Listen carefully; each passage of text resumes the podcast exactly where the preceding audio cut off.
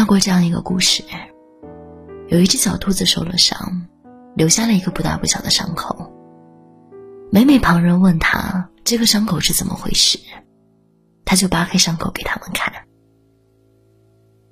所有看过的人都叹息不止，纷纷安慰，然后继续赶路。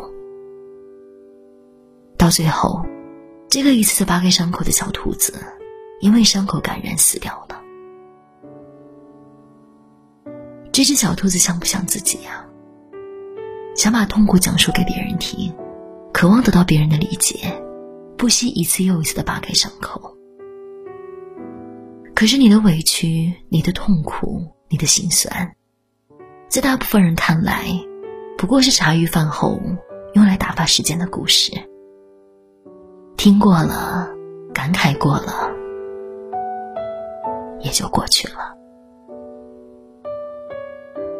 你本想缓解痛苦，可到最后受伤更深的还是你自己。全职妈妈在家带娃，偶尔喊一句腰疼，别人说：“你上班辛苦赚钱养家的老公不是更累吗？”男人感叹生活压力大，同事说：“要啥自行车啊？你都有车有房了，压力都是自找的。”孩子都让学习太累。大人说：“你们现在条件这么好，哪有什么资格抱怨啊？”老人愁子女不能常回家，街坊说：“儿女不是为了给你赚钱吗？你得多理解一点啊。”就像那句：“火车卧铺那么便宜，为什么要买硬座啊？”你眼中的生存技能，也许是别人的求生本能。你以为的轻描淡写，却是别人的山崩海啸，所以才越来越明白，这世上从来没有真正的感同身受。事儿不在自己身上，永远不知其分量几何。辛夷坞说：“我们的心，我们的肉，长在个人自己身上，酸甜苦辣。”自己尝的味道只有自己明白。别把希望寄托在别人身上，别要求别人懂你的感受。叫的再大声，也是白费功夫。我知道，我们其实都是胆小又软弱的存在，时刻渴望着从他人身上汲取力量。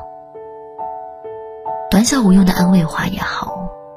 带着满满善意的拥抱也罢，似乎与别人多靠近一步，我们就能重新拥有希望，然后激情澎湃的与昨日颓废的自己，与这个尽是阻力的世界抗衡。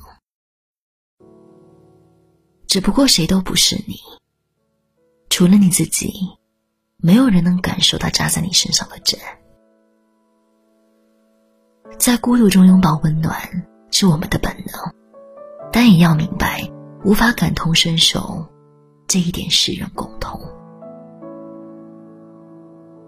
社会像一座大染坊，谁都没有资格让别人停下来，只为给你片刻温暖。人生这趟苦旅，唯有自渡。所以你要找寻到，谁是你可以随时说说话的人，谁是你可以卸下防备。倾诉心事的人，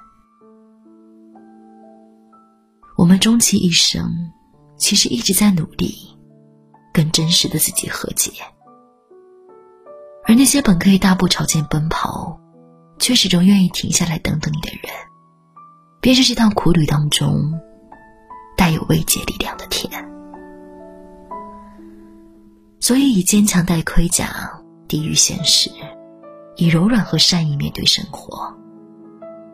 凡事多一点体谅，始终要明白，他人对你好，从不是理所当然。傅首尔在《奇葩说》里讲到，为什么人性中有那么多的误会，是因为我看惯了你的犀利，就忽略了你的温柔；看惯了你的逞强，就忽略了你的脆弱。我们可能一生。都没有机会去了解一个人。人性复杂万事皆有两面性。温柔的人也有他的底线果敢的人亦有他的脆弱。所以任何时候都不要以偏概全更不要自以为是。同样的推己及人如果有人能够在尊重的前提下，尽可能的做到理解，愿意站在你的角度上，设身处地的给予你安慰，那么是否感同身受，其实已经无所谓。他看遍了世间风景，却总还愿意停下来等等你。有亲人如此，有朋友如此，有爱人如此，不就已经足够了吗？